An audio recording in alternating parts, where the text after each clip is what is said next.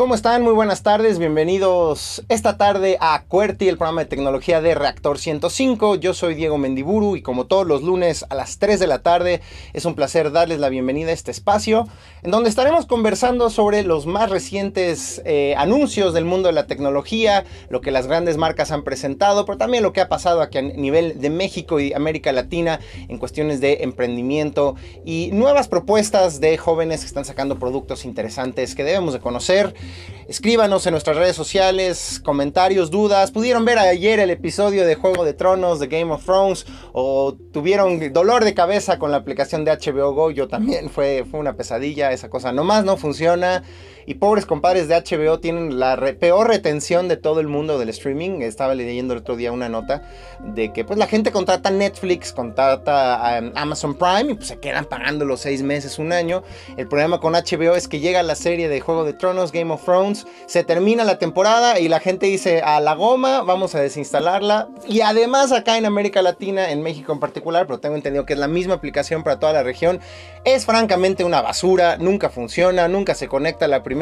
Yo me estaba jalando los pelos ayer en la noche, terminé poniendo la computadora y ahí sí funcionó mejor, conectando directamente la computadora. Ahí les va el tip, por si ustedes batallaron con la aplicación, la próxima vez ya nada más faltan dos capítulos, pero al menos algo es algo. Conecten directo a la computadora a través de una salida HDMI a su televisor y es más fácil que desde la página de HBO Go Latinoamérica puedan ver los episodios. Cuéntenos qué les pareció. También ya me eché por fin la de Avengers Endgame que no la había visto. Otro tip que aprendí es que funciona muy bien este tema de ocultar palabras en Twitter. ¿no? Si ustedes quieren evitarse, como dicen los estadounidenses, los spoilers, que les echen a perder las películas, hay una opción en, su, eh, en la configuración de seguridad y privacidad de Twitter en donde ustedes pueden ingresar palabras clave y evitar ver conversaciones o tweets que contengan esas palabras clave. Entonces yo puse, por ejemplo, Avengers, Marvel, Endgame, Thanos y entonces no me apareció nada en mi timeline de Twitter que, tuviera esas palabras. Y, es muy orgánico porque en realidad genuinamente no te das cuenta de lo que no estás viendo. Entonces pude evitar de esa manera que me echaran a perder la película. Bueno, en fin, cuéntanos qué les parecieron estos dos episodios. En el episodio de Juego de Tronos y la película de Avengers en nuestra cuenta de Twitter, eh, Cuerti-105. Y a mí me encuentran como arroba échame un tweet. Y con mucho gusto estaremos leyendo sus comentarios y opiniones. Aprovecho para darle la bienvenida al invitado del día de hoy. Nos acompaña aquí en la cabina de Cuerti Antonio Ocio Tobar, quien es socio de Capital, eh, socio fundador de Capital Invent, un fondo de inversión, y nos va a estar platicando un poco justamente qué es esto del capital de inversión, de los fondos de inversión, del venture capital, como le llaman los más avesados en estos temas, y en esencia cómo la inversión, los ángeles inversionistas, la gente que está dispuesta a dar dinero e invertir en proyectos son un personaje clave en el mundo del emprendimiento. ¿no? Tenemos a los emprendedores por un lado, que son los que tienen las grandes ideas, los productos y los servicios y los ejecutan, pero si no tiene alguien detrás que les esté inyectando ahí dinero, fondo y dándole además una serie de apoyos, consejos, mentorías, pues, pues no se puede dar esta ecuación. ¿Cómo estás Antonio? Bienvenido. Diego, muy bien, muchas gracias. Este, un honor estar aquí contigo y con, tu auditorio, pudiendo platicar de, estos temas de, de, emprendimiento y capital emprendedor. Al ratito estaremos platicando con Toño, pero por lo pronto, como siempre, empezamos con las noticias de la semana.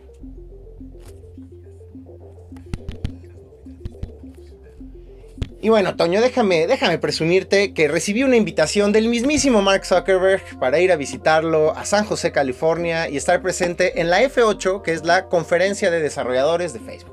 Es decir, es eh, una conferencia de dos días en donde se dan talleres, ponencias, pláticas, como dicen los estadounidenses, los keynote, ¿no? que son como sus grandes presentaciones, en donde hablan sobre las novedades de la empresa, hace uso de las herramientas de Facebook, puede conocer estos nuevos servicios, familiarizarse con las nuevas herramientas de Facebook e implementarlas en sus propios proyectos. Afortunadamente me invitaron en esta ocasión, entonces estoy muy contento porque eh, me invitaron a las oficinas de Facebook y me invitaron al evento y pude presenciar, como les dije, este famoso keynote de Mark Zuckerberg que no sé qué opinas tú, Toño, pero creo que Facebook y Mark en particular son ya una especie en extinción un poco de estas compañías de tecnologías que giran mucho alrededor del gran líder, del gran fundador. Digo, creo que el mayor ejemplo era Apple, ¿no? Y se, te acuerdas las presentaciones de Steve Jobs que eran cautivantes, era el mejor vendedor del mundo.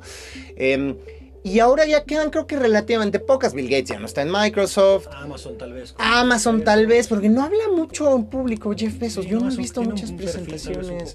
Elon Musk. Elon Musk lo hace, que es muy interesante porque es tartamudo Elon Musk, entonces también no, no, no es tan espectacular eh, ni tan fluido como lo era Steve Jobs. Y creo que todavía Mark Zuckerberg lo, lo, hace. Em, tuvimos la oportunidad de estar ahí en esta conversación y bueno, pues como ustedes habrán escuchado, eh, Toño, no sé si te enteraste, pues ahora todo el discurso de Facebook giró en torno a la supuesta privacidad, que ahora ese va a ser su foco. Eh, interesante por decirlo menos y creo que muy, hay que entenderlo como una respuesta obviamente a lo que ha ocurrido en los últimos dos años con esta empresa, a partir sobre todo de la elección de 2016 en donde gana Donald Trump y el escándalo de Cambridge Analytica en donde una empresa pues, de marketing político a final de cuentas que, que trabajaba para Trump usó datos de usuarios para enviar información, manipular la opinión del electorado y tratar de inclinar la balanza a favor del candidato republicano más la supuesta injerencia de los rusos, más los escándalos de filtraciones de datos de la empresa, de vulneración de la seguridad, de, en fin, no han sido buenos años para Facebook. Entonces tenía que salir Mark Zuckerberg a decir qué iba a hacer para enderezar un poco el barco. ¿Y qué fue? Y sobre todo para quitarse de encima a los gobiernos y un poco decirles, no, no, sí, claro que nos tomamos muy en serio el tema de la privacidad. ¿Qué fue lo que anunció en particular? Bueno, pues como toda una estrategia de una serie de pasos que buscan de entrada integrar sus plataformas. Eh, por ejemplo, que la gente que utilice Facebook Messenger, su servicio de mensajería, puede enviarles mensajes también a gente que está en WhatsApp o en Instagram. Es decir, un tema de integración de los sistemas de mensajería. Un poco el viraje eh, eh, en un sentido más, inclusive yo diría hasta filosófico, porque se tornó por momentos un debate, ya, ya, estamos llegando a un debate como muy académico sobre la función de las redes sociales. La función de las redes sociales en el debate público. En, la formación de comunidades, su injerencia en los procesos democráticos, democráticos como las elecciones, ¿no? Entonces, lo que decía mucho Mark Zuckerberg es que quiere migrar de la plaza pública, ¿no? De que Facebook era este lugar donde cualquiera opinaba de cualquier cosa, hacia espacios más cerrados, en donde se, se den conversaciones más en grupos cerrados tu familia, tus compañeros de trabajo, tus amigos que también son fanáticos del fútbol, tus amigos que también les encanta ir a acampar, ¿no? y que los servicios de mensajería de Facebook son eh, vitales para esa estrategia. Entonces, ¿qué quiere? Que WhatsApp y Messenger sean las plataformas más avanzadas de eh, mensajería, de comunicación uno a uno, totalmente encriptadas en donde la privacidad sea el principal foco del eh, de, uso de estas aplicaciones, mucho más integradas. Obviamente también habló el tema de mayor seguridad del lado de los servidores, eh, minimizar las posibilidades de que información de Facebook caiga en manos de terceros. Y la sensación con la que muchos nos quedamos, muchos de los asistentes que estuvimos ahí, es que son buenas intenciones, eh, que en realidad mm, Mark no podía salir a decir otra cosa pero que es complicado creerle y no sé qué opinas tú, Toño, porque si no hablas de tu modelo de negocio, pues lo demás creo que es pura imagen. Sí, creo que, digo, él siempre va a estar viendo por los intereses de su negocio y de, sus accionistas, al final de cuentas también es una empresa pública, pero sí creo que se están empezando a cuestionar mucho dentro de Facebook, o sea, hacia, hacia dónde va el futuro, cómo va su modelo de negocios y cómo va a evolucionar en el tema precisamente del, del uso de los datos y la privacidad. De hecho, hoy en la mañana escuchaba un podcast muy interesante que de hecho lanzó hace unas semanas el propio Mark Zuckerberg. Mm, con Noal Yuro, ese compadre, ¿no? O sea, ha sacado, creo que llevan su tercero, y un poco hablando en general del rol que tiene la tecnología en muchos aspectos de la sociedad hoy en día. Y el que escuchaba hoy en día habla un poco de el rol entre tecnología y democracia. Sí. Con eh, este Noah Yuval Harari, el, escritor de Sapiens, ¿no? que ahora estaba, estaba muy de moda y tiene algunos otros libros este de eh, el siglo XXI, las lecciones. Y bueno, era, la verdad es que fue una, una, una discusión fascinante. Creo que vale la pena, si a alguien le interesa en la audiencia, escuchar esa, esa entrevista. Y mucho hablaban de eso, del rol que juega estas redes sociales, la información, la inteligencia artificial y cómo muchos de los, tanto empresas como gobiernos, pueden usar ese tipo de información para el beneficio de sus sociedades o también para el control de las mismas. Y se hace un debate bien interesante, temas de democracia, temas de libertad de expresión, injerencia de gobiernos, porque también hay gobiernos muy pro libertad de expresión, hay otros que utilizan estas herramientas para controlar justamente la difusión de información, ¿no? Y cómo conforme empiezan a evolucionar estas herramientas de inteligencia artificial, mm. muchos de estos gobiernos centralizando esta información pueden conocer mucho más al individuo y de cierta manera también eh, eventualmente controlarlo más. Entonces, son estas cosas que están pasando hoy en día que creo que eh, son inéditas y que empresas como Facebook se tienen que, cuestionar porque al final de cuentas creo que sí van a cambiar por completo la manera en la que operan y la manera en que también este, afectan su propio modelo de negocios. Ahí les van los puntos que para mí fueron más destacados de esta presentación. Efectivamente, Mark Zuckerberg decía que el futuro para sus servicios es la privacidad, plataformas para interactuar de forma privada. Se trató de echar un chistecito que a nadie le sacó risa. Decía que muchos no nos creerán, no tenemos la mejor reputación respecto a la privacidad, pero vamos a hacerlo bien, hacer los productos que la gente quiere.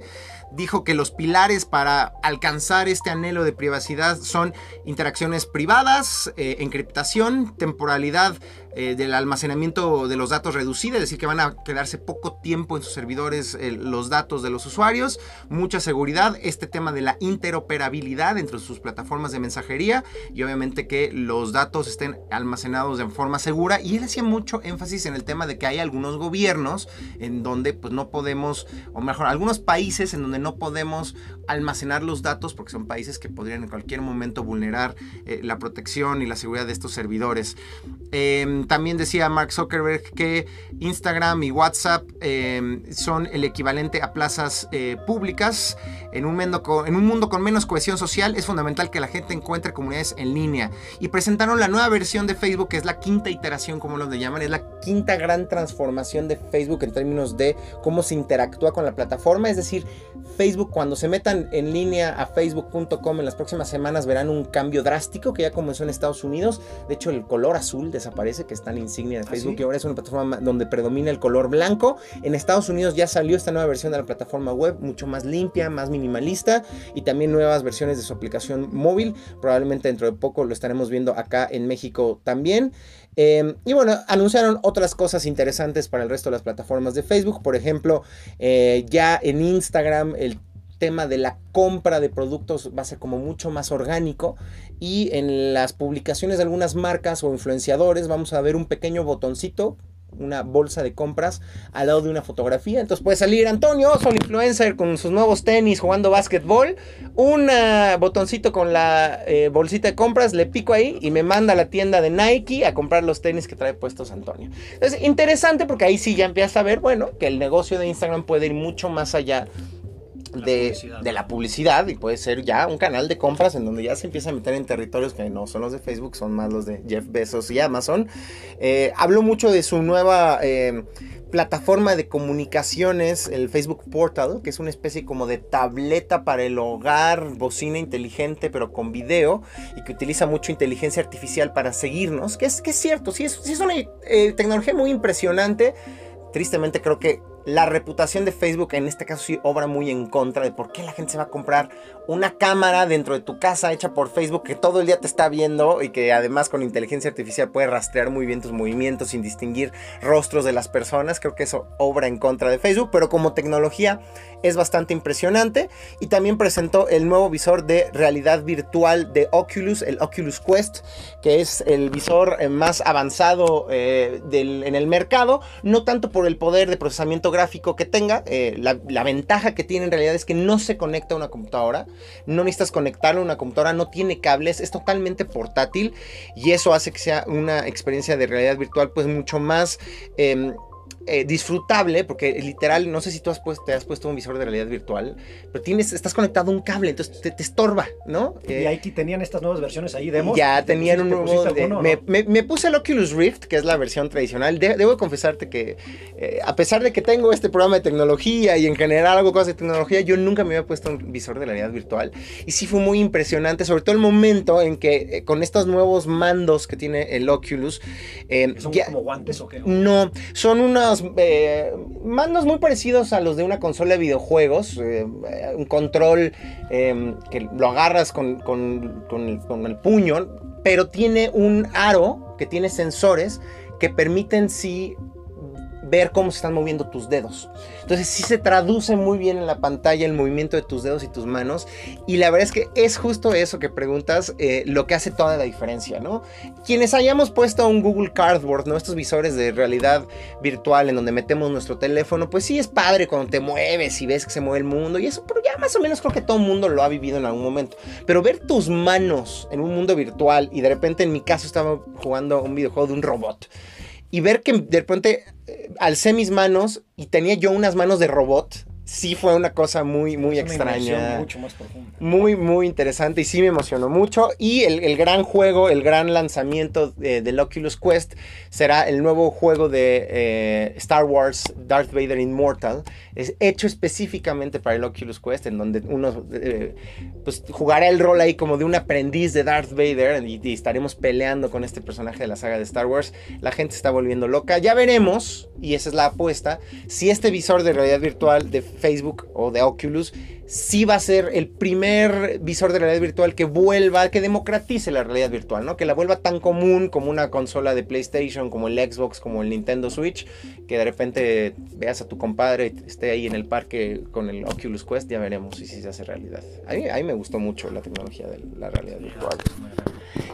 Y digo, hasta ahí llegamos un poco con las novedades del F8. Fue un poco anticlimático, déjenme decirle ya a nivel personal, este F8 porque se notaba claramente que Facebook no llega en su mejor momento, que no podía ser el foco la tecnología o la red virtual, que tenía que hablar de estos temas de privacidad, de datos, del rol que juega Facebook en la democracia, en, la creación de comunidades sanas. Y, pero desde mi particular punto de vista, faltó que hablara de genuinamente, si estamos hablando de que se toma en serio Facebook el tema de la privacidad, cómo eso va a alterar, a modificar el modelo de negocio, que como sabemos que el modelo de negocio de Facebook es saber qué es lo que nos gusta, a las páginas que nos metemos, a la gente que conocemos, eh, los productos que buscamos, rastrear toda nuestra actividad en línea y eso a final de cuentas permite que se nos bombardee con publicidad y con contenido que, podría ser muy lucrativo para otras empresas. Ya veremos, díganos ustedes, ¿le creen o no a Facebook que ahora su foco va a ser la privacidad? Escríbanos guion, eh, cuerti-105 en Twitter y leemos todos sus comentarios. Pero bueno, ahora sí fue suficiente de Facebook, pasemos rápido a otras noticias de tecnología que estuvieron circulando en esta semana. Y em, creo que es importante hablar, no sé, ¿tú, tú, tú alguna vez has pagado por los nuevos servicios de Google, de YouTube Music o los YouTube Originals, ¿no? Toda esta plataforma de YouTube Premium donde tenemos nuevos contenidos. Es decir, ¿qué, servicios tienes contratados tú, Toño? Ah, Netflix, seguro. Sí, Netflix. Amazon. Sin duda, Amazon también. HBO. fíjate que no, hasta HBO no. Fíjate que el, que comentas de, Netflix, la verdad es que... De YouTube. Ni lo conocías, yo creo. Bueno, no, como, como que no le ha salido eso, la verdad, a la gente de Google. No le han atinado con su competencia de Netflix. Y todo parece indicar que ya de plano están tirando la toalla. Porque YouTube anunció que todas las series que eran pues, parte del atractivo de su servicio de YouTube Premium, que incluía su servicio de transmisión de música en línea, eh, YouTube Music, y además una experiencia de YouTube sin anuncios, es decir, si tú pagabas por YouTube Premium, no veías anuncios en YouTube y además tenías acceso a series originales, a contenido exclusivo, así como Netflix produce House of Cards, así como Amazon Prime este, produce American Gods, ¿no? Tenías producciones solo de YouTube Premium. Pues de plano yo creo que no les resultó, la gente no está contratando YouTube Premium y ya dijeron que ya van a ser también libres, gratuito el acceso para sus series originales. Seguramente muchos estarán preguntando, bueno, ¿y cuáles eran esas series originales? La más famosa, no sé si le escuchaste, tú Toño, escuchaste de Cobra Kai, que es como la continuación de las películas de Karate Kid. ¿Te acuerdas de qué pasó con. ¿Cómo se llamaba el protagonista? Daniel San. Daniel San. Y el Miyagi. Y el Miyagi. y el malo, ¿no? Ponen sus dojos después, ¿no? Entonces, como que continúa la. Bueno, ni la, ni la he visto, como se imaginarán, porque tampoco tenía YouTube Premium. Pero tiene que ver un poco con qué pasó con los compadres de Karate Kid 20 años después.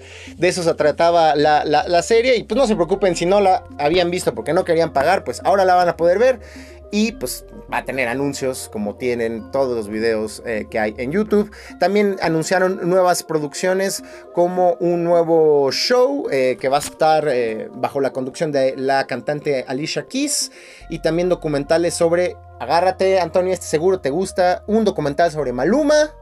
Venga, fan. y sobre Paris Hilton, por si te faltaba verle algo a Paris Hilton, van a hacer su documental acá en YouTube, la verdad. Creo que además, o sea, con lo populares que son, la verdad es que puede ser estrategias que igual les funcionen, ¿no? Sí. de cuentas son. Pero pero pues sí es admitir que no te salió tu plan. Que está bien, digo, en el mundo del, del, emprendimiento, de echar a perder. Si alguien puede echar a perder en este planeta es YouTube eh, y Google, pero, pero pues no le salió. No pueden competir con Netflix, eso es un hecho. Y ahora se suma Disney a la competencia, se suma Apple la cosa se, va a poner, se pone muy complicada. Oigan, y una nota un poco, pues, no sé si llamarle cómica, pero que tiene que ver con este tema de los contenidos. Em, tú, tú, no eres tan gamer, ¿verdad? Tú no lentes tanto a los videojuegos, ¿verdad? No, no, no, no, ¿Tú sí o no? Yo sí, yo sí, yo sí, yo sí, yo sí. Este, no tengo tanto tiempo, pero cuando puedo sí disfruto mucho una sesión de videojuegos. Pero uno de los personajes que definitivamente nunca ha sido de mis favoritos, yo era más bien de Nintendo clásico, y en esa época hace cuando yo era un chicuelo, mano, estaban los de Nintendo y los de Sega. Y los fanáticos de Sega, pues así como nosotros teníamos a Mario Bros, ellos tenían a Sonic. Bueno, pues anunciaron ya la película de Sonic, este erizo que corre a muy rápidas velocidades. es un erizo, no, literal es un puerco, o sea, no un puerco spin, es un erizo, pero sí tiene son púas y un pelo muy alborotado. Pero sí, eh, está bien que pienses que es un gato. De hecho, eso es parte de la polémica porque se mostró ya el avance de esta película, que por cierto también va a aparecer en la misma Jim Carrey. Eh, y a nadie le gustó el diseño del, mono. La verdad es que sí está bastante feo, mano. Está muy, muy raro cómo, cómo les quedó. Como si hubieran hecho un tipo en botarga, ¿no? O sea, como se vería un tipo con botarga, pero hecho por computadora. Lo cual, pues ya, pues en sí mismo, pues, ¿para qué lo hiciste a computadora? Mejor hubieras puesto un güey en botarga, ¿no? Entonces hubo una reacción brutal de los fanáticos que los hay, al parecer, muchos fanáticos de Sonic. Le, llovieron críticas a la productora y al director.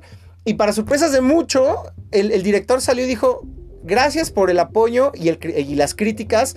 El mensaje es claro y alto. No están contentos con el diseño y quieren cambios y va a suceder. Ah, sí, sí, sí le están haciendo caso, pues mira. Todo mundo en Paramount y Sega estamos comprometidos a hacer este personaje lo mejor que se pueda. Entonces pues, se van a regresar al estudio, no, no, no a refilmar escenas, van a pobres de los de programadores y los animadores nos van a poner a trabajar horas extra para tratar de cambiarle un poco la apariencia a, a Sonic, porque sí estaba bastante raro. Y bueno, eh, a lo mejor es un ejemplo un poco superfluo, pero de que a veces la presión en redes sociales sí funciona, ¿no? Ojalá les hubieran dicho a los compadres de Game of Thrones, no sé, esto no es un spoiler, no me mate, no le estoy echando a perder la serie. No, no te preocupes, pero se les coló, ¿sabes qué se les coló en el capítulo de ayer? Una café de Starbucks en una escena. te lo ¿eh? juro, te lo juro. Te diría que lo googlearas, pero no, no lo googlees. ¿Te diste cuenta mientras lo estabas viendo? No, yo no, no, ya después salió y sal, capturaron. Escríbanos, eh, arroba, échame un tweet, arroba bajo 105 Ustedes vieron la taza, es que no es una taza, es una de, de, un vaso de los de em, cartón de Starbucks. Con el, típico logo. En una escena, en un instante se les coló y, se nota. Y pues imagínense en una serie con ese nivel de producción que se les haya ido un error así. Pues, algunos dirán que es totalmente injustificable. Pero bueno, hablando de otras noticias de tecnología, algo que no nos sorprende y que así como Twitter sirve para que directores de cine se echen para atrás y cambien el diseño de un personaje, hubo una nueva investigación de un... Em, una organización que se dedica a hacer estudios eh, sobre medios de comunicación, Media Matters, reveló que la mayoría de los medios de comunicación incluyen información falsa el 30% del tiempo que se dedican a hablar de una declaración de Donald Trump. Es decir, que Twitter está posibilitando la eh, eh, difusión de mentiras a partir de lo que dice Donald Trump, que sabemos que es un tipo que dice muchas mentiras, y los medios de comunicación están fallando a la hora de replicar esta información. Es decir, nos están diciendo que los medios deberían de asumir una responsabilidad de decir, miren, efectivamente, el presidente Donald Trump dijo que la inmigración este año en Estados Unidos es lo más grave que ha pasado. Pero, no Pero eso no es verdad, porque los números demuestran que el número de migrantes cruzando la frontera de manera ilegal es el número más bajo en los últimos 20 años, ¿no? Y ahí nos habla un poco justo esta dinámica muy complicada en donde las plataformas como Twitter y Facebook facilitan un espacio para la difusión de información pero donde no sabemos hasta dónde debe llegar su responsabilidad. Si es Twitter el que debería decir, oye, pues no podemos permitir que se sigan difundiendo mentiras, si son los medios de comunicación los que deben de hacer esta chamba, o si es un tema también de educación de nosotros como usuarios de esas plataformas, de saber reconocer pues que no todo lo que se dice ahí es cierto, ¿no? Es, es, es un debate que, bueno, pues es justamente un poco lo que tiene muy preocupado cómo replicaban muchos de estos medios y estos canales esas noticias sin verificarlas. Sí, pues digo, eh, tú agarras un dicho de Trump y le das retweet o lo pegas tal cual desde la cuenta del medio sin hacer tu chamba, sin hacer la chamba que según este estudio deberían de hacer los medios de comunicación, ¿no? que aquí en México podría estar sucediendo exactamente lo mismo. Igualmente, o sea, inclusive no es que se les esté pasando, sino, lo, sino que no lo quieran hacer, ¿no? O sea, tienes muchos de estos medios como Fox que son muy afines a Donald Trump y que lo que quieren es pues, maximizar y potenciar su mensaje y no les interesa hacer como el fact-checking que le llaman. Exactamente. Pues, que también es caro, ¿no? los medios de comunicación necesitan invertirle, estar personas que efectivamente digan, prefiero perder la prefiero no ser tan rápido a la hora de replicar un contenido informativo, pero dedicarme más tiempo a verificarlo. Y eso, cuando tu dinámica es el clic y la mayor cantidad de la inmediatez, pues es, es, muy complicado hacerlo de esa manera. Oigan, otra cosa que me pareció muy interesante en esta semana, ya para ir cerrando nuestra sección de noticias, es que tú, tú tienes un reloj inteligente. Te estoy viendo ahorita. ¿Eres feliz? Sí. Eh, lo pregunto porque parecía que era un mercado que había como que se hubo mucho revuelo hace 4 o 5 años con los famosos wearables, los dispositivos vestibles, ¿no? Todas estas pulseras, relojes, visores, sensores que nos iban a permitir medir mejor cómo funcionaba nuestro cuerpo, nuestro ritmo cardíaco, si estábamos haciendo no ejercicio, nuestras rutinas, etc. Y de repente como que se pasó mucho el frenesí, eh, pero hoy me sorprende mucho leer que en realidad, después de muchos años, eh, o mejor dicho, este año, el, año que acaba de terminar, el año financiero, se registró un crecimiento de 48% en el mercado de eh, relojes inteligentes. Es decir, es un mercado que está reviviendo y lo que muchos pensarían, sin estar equivocados, es que en buena medida se debe al Apple Watch. Y es cierto, es definitivamente el... Eh, el, líder en el mercado de los relojes inteligentes, pero tampoco le está yendo muy mal a los demás. Imagínense que, según eh, esta noticia de Counterpoint Research, una casa de investigación de mercados en los Estados Unidos, em, el, el, mercado que tiene Apple de los relojes inteligentes es de 35%. Entonces, definitivamente son los líderes. Pero Samsung creció en un año 127% quedándose con el 11% del mercado de los relojes inteligentes.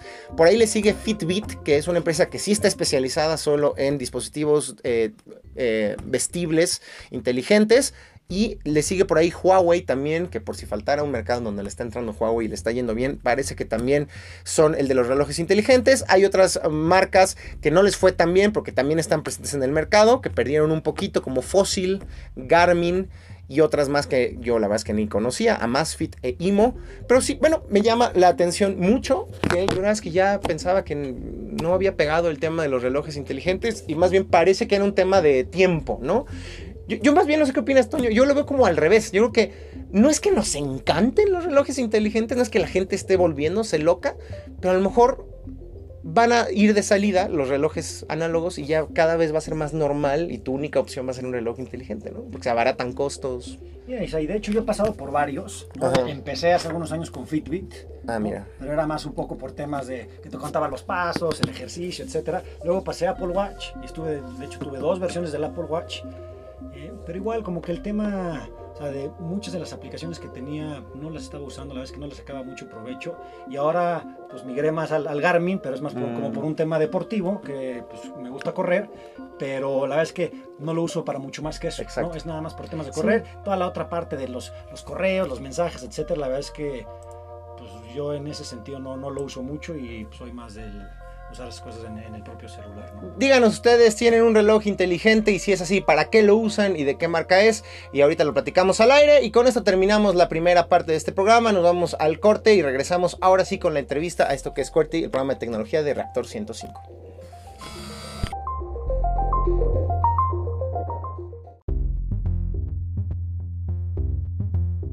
De hecho, creo que el boom que ha tenido el emprendimiento en México en los últimos años en parte también se deriva de que pues también ha ido de la mano del crecimiento de una industria de capital emprendedor que está dispuesta a, fondear este tipo de, proyectos, ¿no? Porque lo que te pasaba antes es que si tú tienes una idea para lanzar un nuevo proyecto, eh, si no tienes el capital para, para, lanzarlo, pues se vuelve muy complicado, ¿no? Y si no tienes tal vez o conocidos, que platicáramos de estos temas, quiénes son los que te invierten en etapas iniciales, eh, se vuelve complicado lanzar, lanzar un proyecto, ¿no? Entonces, el hecho de que gente allá afuera sepa que si tienen una idea y la idea es buena, van a poder conseguir el capital que necesitan para poder hacer realidad ese proyecto, esa idea y convertirlo en una empresa, creo que ha sido un fundamento, ha sido fundamental para que mucha gente o muchos emprendedores decidan lanzarse y crear estas nuevas empresas, ¿no? Sabiendo que ya hay algo más de capital o oferta de capital disponible, dispuesta pues, a jugársela y a arriesgarse invirtiendo en este tipo de proyectos. Cuéntanos eh, otra vez, para que de, de, manera muy básica, ¿por qué es necesario que se invierta, que haya gente que está dispuesta a dar dinero para este tipo de proyectos? Es decir, uno pensaría, bueno, pues yo quiero poner una tiendita de abarrotes, pues nada más ahorro, bueno, si, si puedo ahorrar, ahorro seis meses, un año y pongo mi tiendita y me alcanza para pagar la renta y ya de ahí empiezo a ganar dinero. ¿Por qué en el mundo del emprendimiento de sobre todo el emprendimiento que utiliza alta tecnología o que utiliza cosas digitales en Internet, es necesario que haya fondos de inversión y un mayor flujo de dinero? Pues mira, creo que también depende mucho de, del emprendedor y del tipo de empresa. ¿no? toda empresa está hecha y debería recibir inversión y fondeo de este tipo de, de, fondos, ¿no? O sea, creo que depende mucho qué es lo que busque ese emprendedor, qué es lo que esté haciendo esa empresa, también qué tanto capital requiere una para lanzar tal vez el producto y hacer la realidad y la otra para crecer. ¿no? Una creo que de las cosas que tienen en común muchas de estas empresas basadas en Internet o tecnología, que es el tipo de empresas en las que nosotros invertimos, es que aunque el costo de emprender ha disminuido en cierta manera comparado hace, con hace 10 años tal vez, en el que si querías lanzar una empresa con temas relacionados a Internet, tenías hasta que comprar tus propios servidores. el tema de cómo ha ido evolucionando la tecnología, el tema de los celulares, las aplicaciones, ha hecho que desde cierta perspectiva los costos para lanzar una nueva empresa sean más bajos. Pero también precisamente por las dinámicas eh, competitivas, por el tipo de empresa que eres, muchas veces pues quieres crecer rápido y para crecer rápido pues necesitas capital. Entonces, si crees que tú tienes una idea innovadora o que puede ser muy disruptiva en algún sector y crees que pues vas medio adelante, antes de que lleguen otros o que las empresas grandes de ese sector empiecen a hacer cosas parecidas, pues quieres crecer rápido y para crecer rápido pues muchas veces necesitas ese capital, ¿no? Y ese capital es difícil que venga de bancos, por ejemplo, porque por las etapas tempranas en las que están muchas de estas empresas, los bancos en su mayoría pues no las contemplan como como candidatos para recibir un, crédito. Es, un riesgo muy grande, ¿no? De que no le devuelvan el dinero, digamos. Muchas de estas empresas pues, todavía pierden capital, ¿no? Y no tienen los flujos suficientes para tal vez pagar este tipo de, préstamos a los bancos. Entonces, digamos que pues el fondeo de los bancos está descartado, ¿no? Luego Depende del tipo de empresa, pues uno pudiera buscar conseguir apoyos del, del gobierno, subsidios, pero la verdad es que también eso tampoco es, sostenible y a veces pues ni, ni, muy recomendable. Y luego está también eh, la fuente de fondeo que utilizan muchos emprendedores, que es pues tal vez de gente cercana, ¿no? Estos que le llaman el Friends and Family, and Fools, las tres Fs, este que levantan un poquito capital de, de sus conocidos para, para lanzar ese, ese, producto que tienen. Hay otros tipos de fondeos, por ejemplo, como es el, el crowdfunding, que ahora también depende qué es lo que colectivo. el, el, fondeo colectivo, que tú lanzas un producto que tal vez todavía no está allá afuera y es como una especie de preventa en el que lo estás promoviendo, la gente te da cierto capital y tú con ese capital desarrollas ese producto. Entonces, este, esa es otra manera de fondear eh, este tipo de proyectos. Y bueno, están estos, estos fondos como, como el nuestro de Capital Invent, que lo que hacemos es levantamos nosotros capital a su vez de otro tipo de inversionistas, eh, pues tal vez algunos eh, corporativos o inversionistas institucionales o también individuos. Y lo que nosotros hacemos es ese capital lo, lo invertimos en, en, muchas de estas, de estas empresas en etapas tempranas. ¿no? eh, nosotros en Capital Invent, y, y ahora si no les platicaré un poquito más a detalle qué es lo que hacemos, pero nosotros entramos con, con capital semilla en, en, las primeras etapas de estas, de estas empresas con la idea de pues, ayudarlas a veces a lanzar o ya que hayan lanzado, a acabar de refinar su producto y darles el capital suficiente para poder escalar y, crecer y llegar a, más, a más clientes y más, más mercados. A ver, Antonio, aunque vaya, vaya a sonar repetitivo, no importa, creo que son temas que, de los que se habla muy poco en, espacios así tan eh, dirigidos al público general como es Reactor y como es este programa de radio. Pues repítenos tú como socio fundador de eh, Capital Invent, ¿cuáles son generalmente las etapas, las cuatro o cinco etapas, digamos, de inversión o de apoyo que existen para emprendedores que quieren fondear sus proyectos? ¿no? Si hay por ahí alguien escuchándonos que tiene una idea de negocio en una etapa muy, muy, muy temprana, eh, cuáles son las opciones que tendría ahorita a la mano y cómo se va evolucionando hasta donde están ustedes y luego qué sigue después de los fondos como Capital Invent. ¿Cuáles son así? El primero es el, las tres Fs, ¿no? ¿O cuál sería el primero? Así es, es que es Family, Friends and Food. Así es. O sea, normalmente tienes una idea y es natural que pues le empiezas a platicar a tus conocidos sobre este proyecto que traes y si muchos de ellos pues confían en ti o le ven cierto potencial, pues tal vez están dispuestos a, darte algo de dinero y invertirte. O sea, el tío que tiene lana es el, el, el, prototipo ideal, el, ¿no? De, quien te podría dar lana. El tío que tiene lana y dice, órale, ¿cuánto necesitas? 50 mil pesos, 100 mil pesos, órale, va, ¿no? Pues mira, esa es una de las alternativas dentro de las primeras etapas, ¿no? Hay otras... Eh, por ejemplo, el, sexenio pasado fue muy común y popular dentro de muchas startups en México, que era el INADEM, ¿no? Este fondo del gobierno que apoyaba emprendimientos. Entonces, pues tú aplicabas con una idea y si ganabas, pues te daban cierto, cierto capital, normalmente ahí a, fondo, a fondo perdido, ¿no? Entonces no necesariamente tenías ahí al gobierno de, socio, pero te daban ese capital que, que necesitabas inicialmente, ¿no? Otra de las opciones también en, en las eh, primeras etapas son estos como programas que les llaman de aceleración o, incubadoras de negocios, que tú llegas con una idea, la idea es, el chiste es desarrollar esa idea a lo largo de cierto tiempo, a veces son dos, tres meses, y normalmente estas incubadoras o aceleradoras te dan algo de capital, o sea, te dan un espacio donde tú puedas trabajar, eh, te dan algo de, de mentorías, de apoyos, y algunas también te dan algo, algo de capital para poder lanzar ese producto. Que de hecho esa fue la manera en que, en que nos conocimos. Nos conocimos, exactamente. Ahora, también hay unos compadres que son los famosos ángeles inversionistas, ¿no? Esos también están, digamos, un poquito antes de la etapa de los fondos de inversión o, no estarías de acuerdo? Sí, sí, sí. Creo que a veces son o al mismo tiempo que pues, las familias y los amigos o a veces vienen como en una segunda etapa, que es gente que tal vez tiene pues, algo de capital ahorrado y que en lugar de o invertirlo en la bolsa o tenerlo ahorrado en el banco, ve este tipo de empresas como una opción para invertir su capital. Que, a veces también pueden ser gente que ya fue emprendedor y que sabe pues la necesidad de capital que tiene la gente que está con un nuevo negocio y casi casi no, sí por negocio, sí porque a lo mejor se les podría regresar lo invertido y multiplicarlo, pero a lo mejor simplemente por ayudar al ecosistema y por ayudar a otros emprendedores lo hacen, ¿no? Por eso son ángeles, ¿no? Son como gente que yo te pongo la lana, ¿no? Sí, que creen en, el proyecto o conocen al emprendedor y están dispuestos pues, a invertirle una lana y y lo que sucede muchas veces con este tipo de inversionistas ángeles es que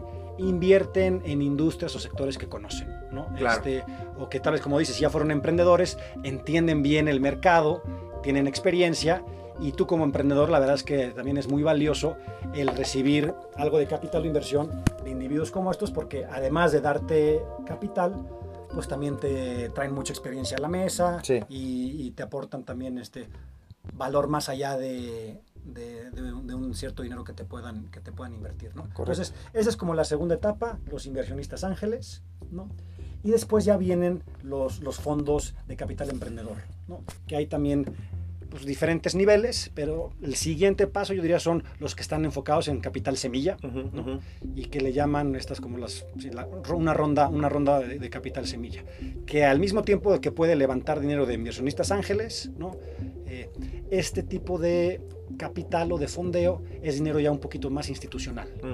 Son fondos que pues, tienen un proceso riguroso en la evaluación del proyecto, del emprendedor. Eh, normalmente pues, tienen que estar un poco alineado con la tesis de inversión de ese fondo y pues si invierten en ti normalmente hacen un proceso que le llaman como de due diligence, donde se meten a analizar a fondo la oportunidad, probablemente varios meses Piden papeles, que todo lo que les has dicho, que dices, que has hecho, es verdad. Todos los números que... dices que tienes son de verdad. Todo tiene que estar en, regla, legalmente, fiscalmente, el temas hasta laborales. Entonces te metes a analizar a fondo la empresa y si todo está bien y, crees en el proyecto y le ves mucho futuro, porque eventualmente tú vas a buscar un rendimiento ¿no? sobre, ese, sobre ese capital pues se, decide invertirle, ¿no? Que, eso hay que decírselo bien claro a la gente, porque habemos algunos que luego empezamos con el tema del emprendimiento sin saber exactamente como tú dices, ¿no? En qué etapa nos encontramos o si el capital o, los fondos que pueden venir de un fondo de inversión es lo que realmente nuestra, nuestra empresa. Y ahí es donde viene las reglas un poco del juego, ¿no? Hay que saber que los fondos de inversión lo que quieren y lo que buscan es, sí, apoyar al ecosistema, sí, tratar de involucrarse con proyectos innovadores, pero también pues multiplicar lo que se invirtió, ¿no? Que se le devuelve el dinero y con creces, porque al final de cuentas es un negocio. Sí, al final de cuentas, nosotros ese dinero, pues igual tenemos a su vez nuestros propios inversionistas y les tenemos que regresar ese dinero más un rendimiento importante, ¿no? Entonces, digo, para darte una idea, ¿no? Nosotros, como entramos en etapas tempranas y la verdad es que, o sea, sí acaba siendo muy riesgoso dentro de nuestro modelo de negocios y hay cifras que lo ves inclusive en pues, mercados mucho más maduros como puede ser Silicon Valley o Europa eh, donde son mercados más desarrollados, hay más capital, hay más herramientas para los emprendedores. La tasa de fracaso es de arriba del 60%, 60-65% de los emprendimientos iniciales fracasan en los, en los primeros años. Entonces, nosotros como fondo y el modelo de negocios, entendiendo que estamos entrando en una etapa temprana donde es muy riesgoso, tenemos que diversificar nuestras inversiones. Por lo que buscamos invertir, por ejemplo, en nuestro caso, con este fondo invertimos en más de 20 empresas, eh, específicamente en 22 empresas. Sabemos que pues, muchas de esas tristemente van a fracasar y las que le vaya muy bien tienen más que compensar a las que le fueron mal. Por eso es que cuando nosotros hacemos, evaluamos un startup o estamos platicando con un emprendedor, nosotros, parte de nuestros criterios de inversión es, a ver, creemos que esta inversión, esta empresa, puede multiplicar por 10 el capital que nosotros le vamos a invertir, el 10X famoso que le llaman.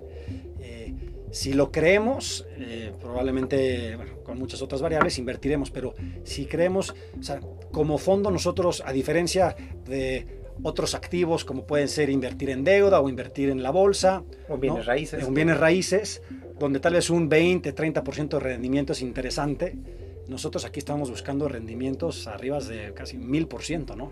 este, porque como te decía, es, es, un, es un modelo de negocios en el que, como sabemos que muchas de las empresas en las que vamos a invertir van a fracasar, pues tenemos que las otras a las que les vaya muy bien tienen, que compensar, ¿no? Se nos está acabando el tiempo, Antonio, pero dinos, ¿qué distingue a Capital Invent de otros fondos? Y un poco también, eh, ¿qué, qué, papel juega Capital Invent en el ecosistema mexicano? ¿A qué le está apostando a diferencia de otros? ¿Cómo ha contribuido a que ciertas empresas, inclusive si nos quieres poner ejemplos, pues estén creciendo aquí en México?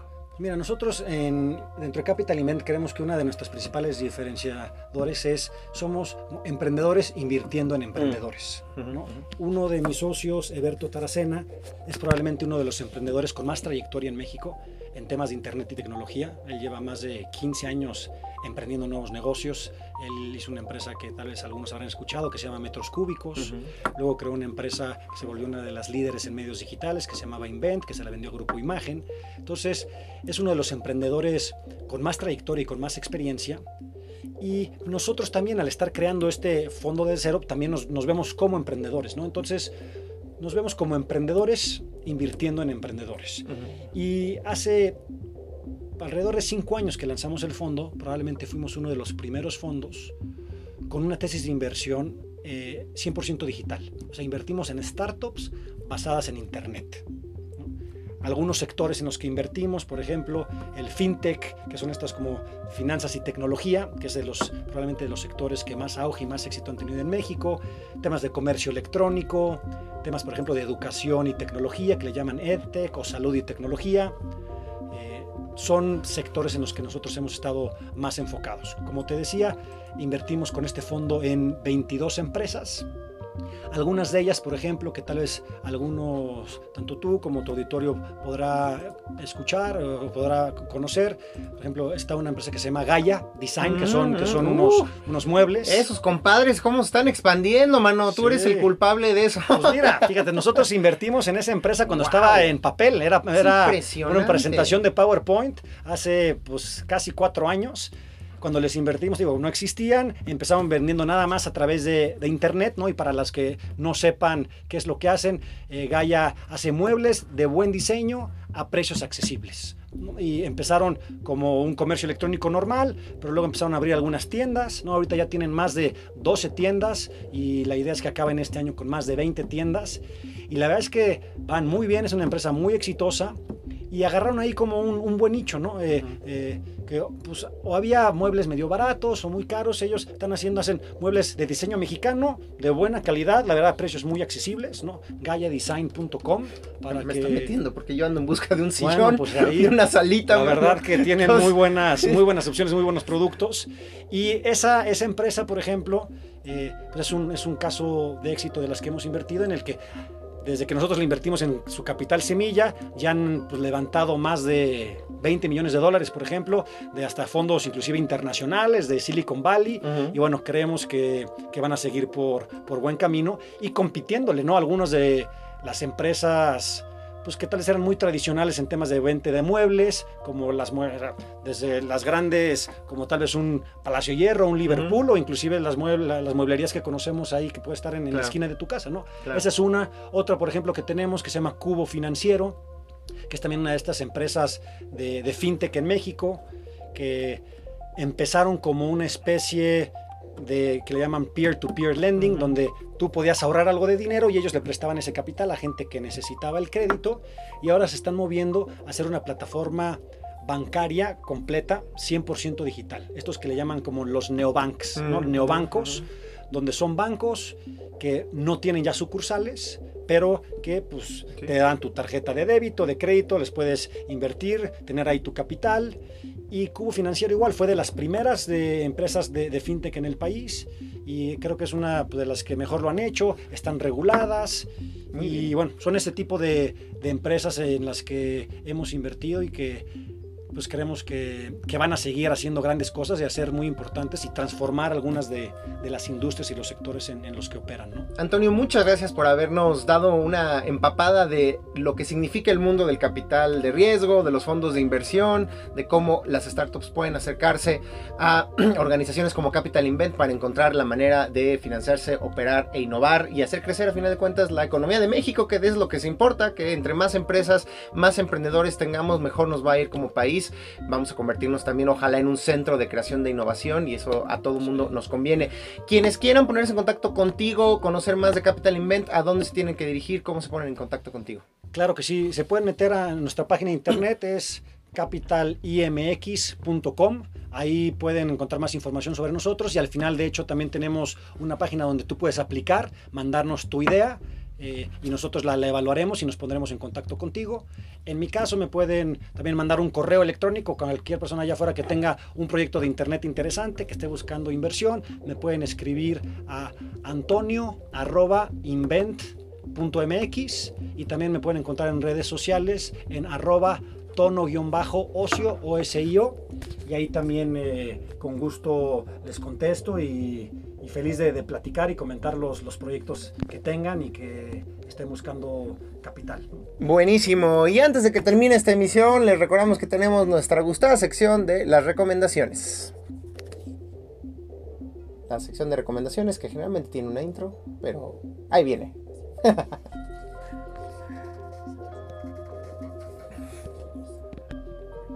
Ahí está, ahora sí, las recomendaciones de la semana. Si quieren, yo comienzo rápido. Me encontré con un sitio de internet muy interesante que se llama ethical.net, así como ético.net sería la traducción.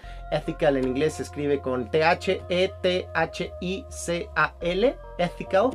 Y está muy interesante porque nos enlista una serie de herramientas, servicios y productos que desde la perspectiva de la gente que forma parte de esta comunidad, tienen altos niveles éticos, es decir, que respetan nuestra privacidad, em, que no lucran con los datos de los usuarios, que no pertenecen a empresas que contaminen o dañen el medio ambiente, es decir, una serie de recursos principalmente tecnológicos que se salen un poco de lo convencional y de lo que las grandes empresas que ya conocemos, Google, Facebook, ofrecen.